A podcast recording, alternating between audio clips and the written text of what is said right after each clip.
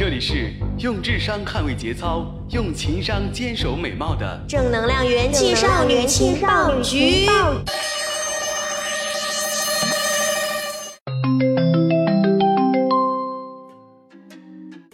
亲爱的，网银不够了，快帮我补上。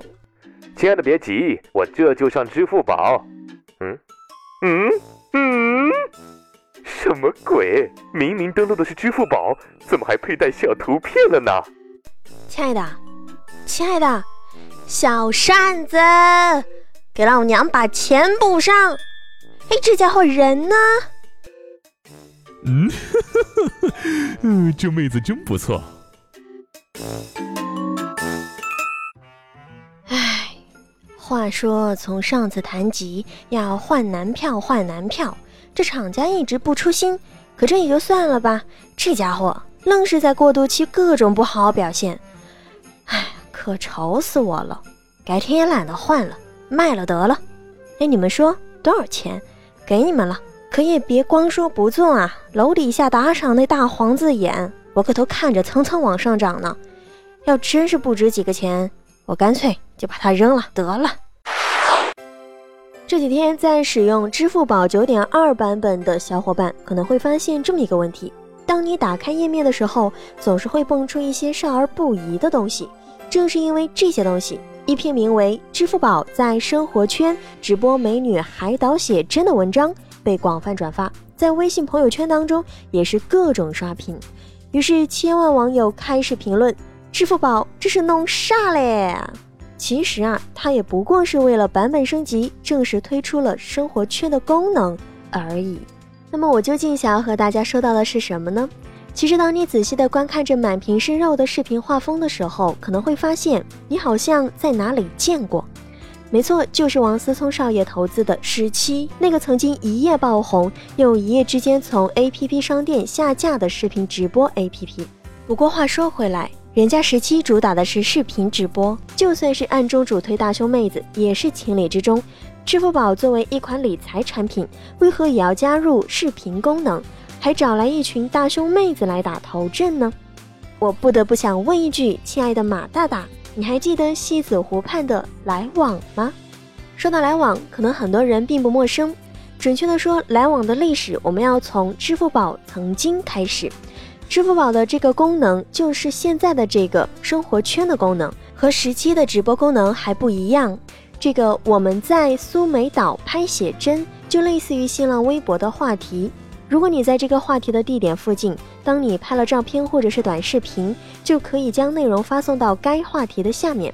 如果用户打开了图片或者是视频之后，觉得内容哎还不错，就可以像十七那样给直播者打赏。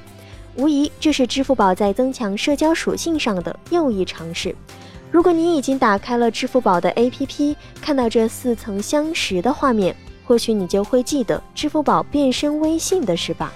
今年七月，支付宝更新到了九点零版本之后，产品形态号称发生了十二年最革命性蜕变，从布局、功能到图标色调都神似微信。甚至还有个抄袭朋友圈的生活圈，被嘲笑为是对微信的像素级抄袭式致敬。众所周知，以电商起家的马云马大大偏偏有个社交梦。阿里曾经主推的阿里旺旺，受限于买家和卖家沟通的场景，没能担起社交大任。二零一三年，马云甩开了膀子，要单纯的做一款社交产品，叫做来往，目的明确的向微信宣战。当然，为了推广来往，马云甚至动员了公司上下高管要带头在来往上活跃。后来的故事大家也都知道了，微信如日中天，而来往的功能设计都跟微信大同小异，没有足够的创新，最终来往的用户体量、活动度都远远无法与竞争对手微信比拼。就在今天，这个扶不起的来往也已经改名，化身为了点点虫，主打月后积分。来往对战微信，这场社交对决走到这里，可以说是阿里遭遇了全面的溃败。不过马大大从来都没有放弃过这个社交梦，后来又接连投资了新浪微博和陌陌。最近传言阿里甚至要全资收购新浪微博。然而相比微信的强势，新浪微博已然衰落。不过最近阿里的社交上有了新宠，叫做钉钉。今年年初，阿里推出了钉钉，其意图还是通过企业级市场来曲线救国，完成这个至今未圆的社交梦。那么现在也快到年底了，支付宝小伙伴们的关键人要靠一堆大胸妹子来完成这个事儿，我还真看不懂。只不过我好奇的是，作为娱乐圈红人加互联网圈政委。看到支付宝用一堆大胸妹子向自己投资的时期致敬，思聪少爷，这次您会怎么看呢？嗯，亲爱的，这照片看着不错哈。啊，这这这你怎么知道啊？哼。